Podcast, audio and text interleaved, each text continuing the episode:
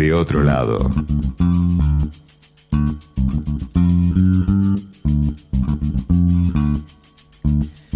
...39 minutos pasaron de las 3 de la tarde... ...son días complicados, difíciles, preocupantes...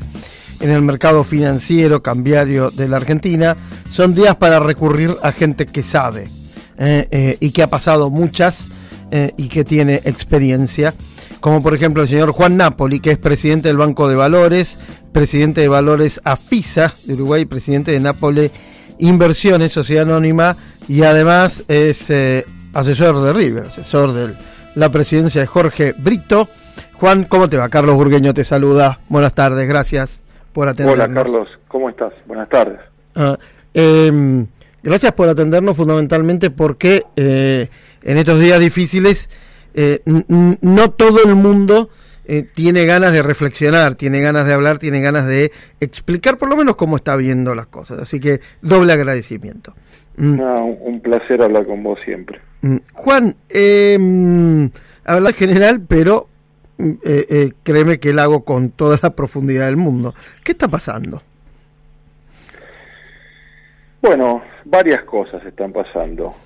Lo primero que estás en una crisis de, un oficialismo que está alimentado por resultados económicos, la sensación que algo va a pasar, ese algo puede ser más control de importaciones, mayor cepo, más faltante de combustibles, más rápida suba el dólar oficial.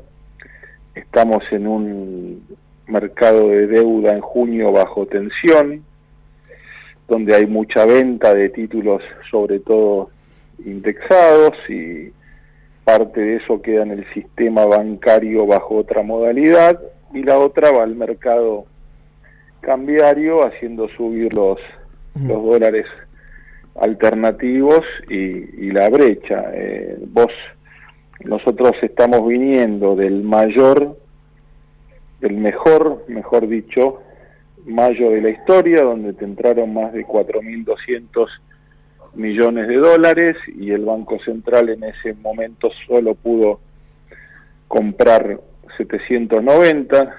Eso significa que los dólares se te están yendo por todos lados, en importaciones, en turismo, en fletes, en pago de deuda, lo que implica que debieras optar en el segundo semestre por alguna alternativa. A mí se me ocurren tres, que es una devaluación abrupta, algún tipo de desdoblamiento o un endurecimiento del cepo. Mi sensación es que lo que van a tratar es de seguir endureciendo el, cepo. Ahora, em, después vamos para atrás a algunas cosas que comentaste. Pero ¿cuánto más se puede endurecer el cepo? Porque estamos en un mega cepo, ¿no? O sea, siempre, puede ser peor. Sí, siempre se puede endurecer. a ver, no vamos a dar ideas que ya las deben conocer todos de antemano, pero mm. se pueden decir que no se usa más la tarjeta en el exterior, que nadie compra 200 dólares más, eh, mm. digamos. Son manotazos, digamos. Eh, en, mm. esto de, perdurar para llegar a una elección, eh, digamos, yo, por eso te digo, la sensación mía es que se opte por seguir endureciendo y no por devaluar abruptamente.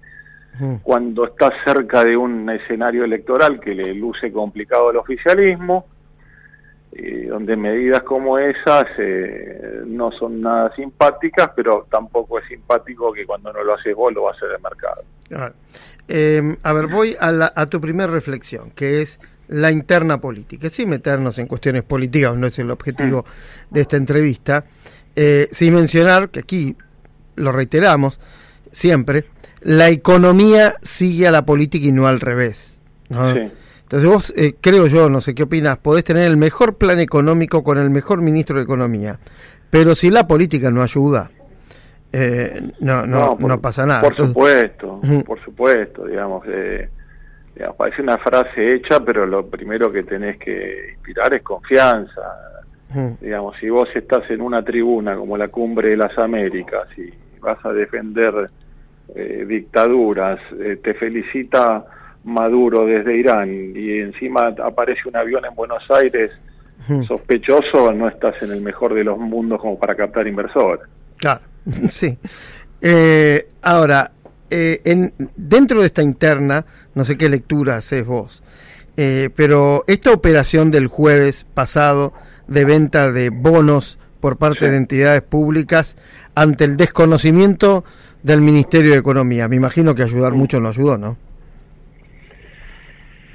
Mira, lo llamativo ¿Mm? fue que sí lo hizo después, que el gobierno no salió a, ponerle el pecho ese mismo día.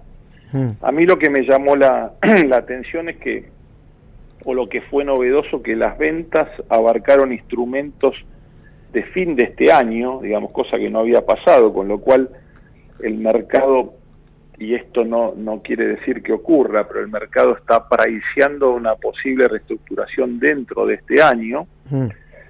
Eh, la realidad es que tenés demasiados pesos que solo se refinancian por el cepo eh, y una porción de deuda indexada que, que va, va creciendo. Entonces, eh, en, ese, en ese día se fueron 14 mil millones nada más de fondos SER.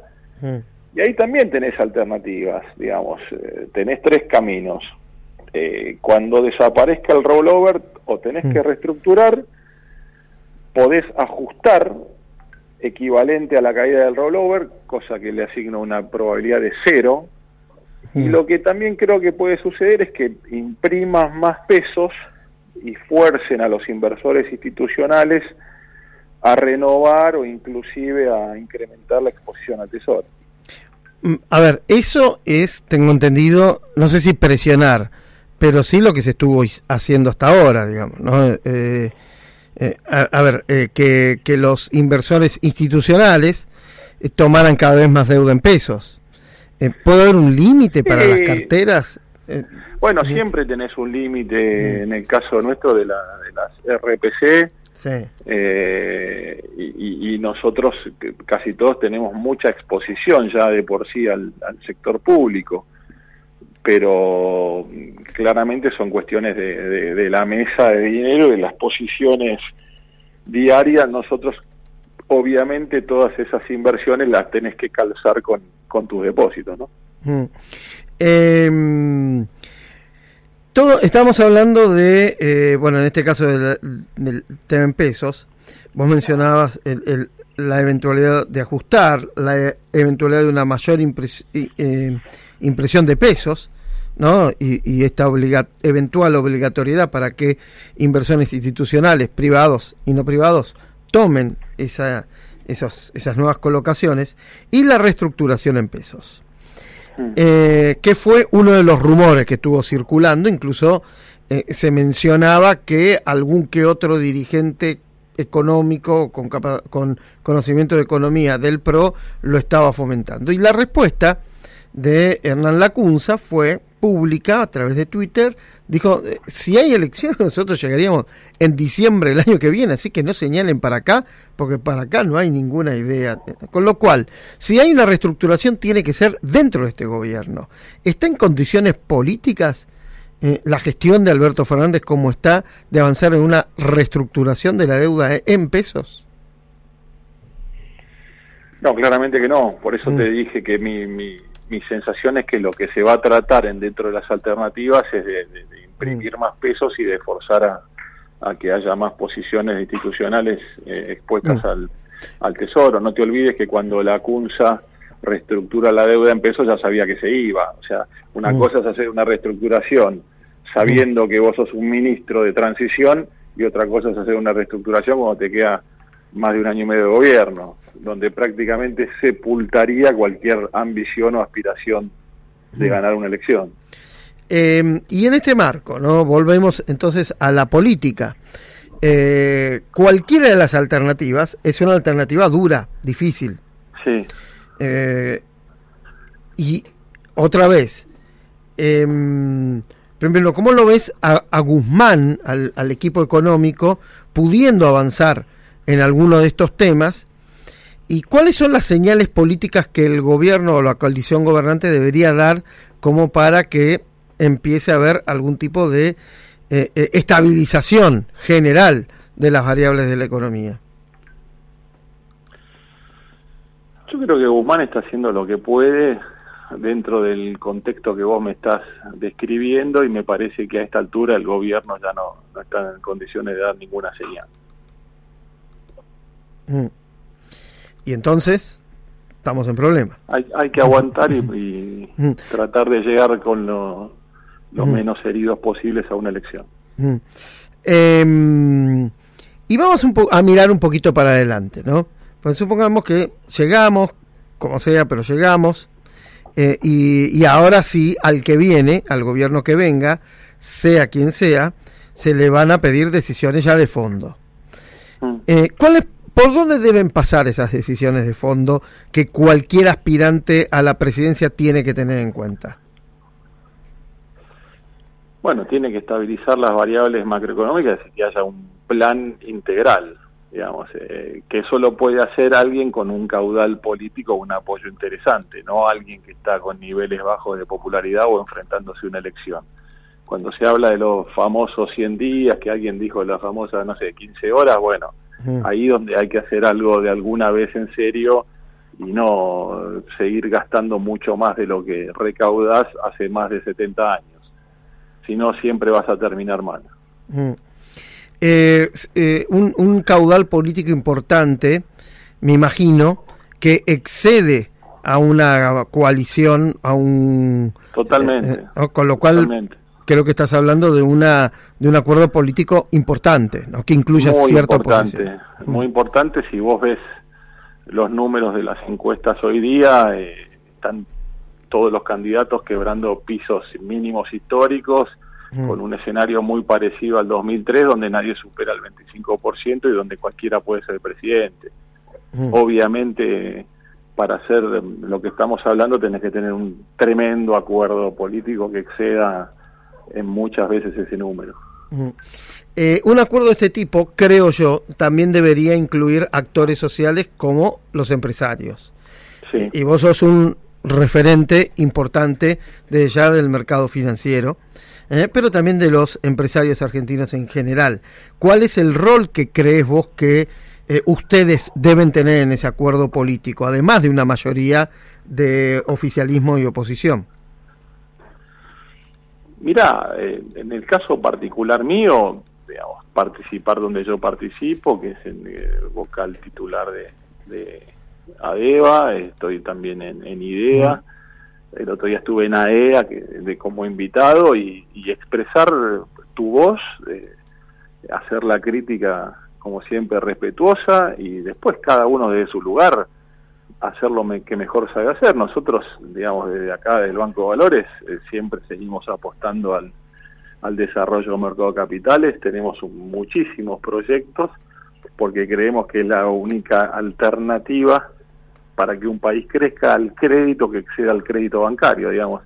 El mercado de capitales es el ahorro a largo plazo, el financiamiento a largo plazo, fomentar la producción, el consumo, el desarrollo y cuando somos convocados expresar nuestra opinión, en este caso lo más crudo posible y ponerse a disposición de quien ocupe el gobierno. Eh, Juan, em, entre ustedes, entre los empresarios, eh, eh, ¿hablan de, esta necesidad? De, sí, sí, totalmente, todo el tiempo. ¿Y hay consensos entre ustedes?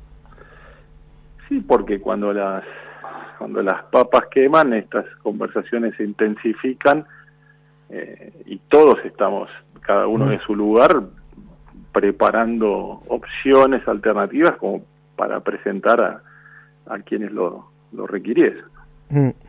Juan Napoli es el presidente del Banco de Valores, presidente de Valores AFISA de Uruguay, eh, presidente de Napoli Inversiones, referente obligado del sistema financiero argentino y otra vez te agradecemos Juan haber hablado en estos días difíciles mostrándonos un poco eh, eh, tu visión, la visión del sistema financiero y déjame decirte que coincidimos.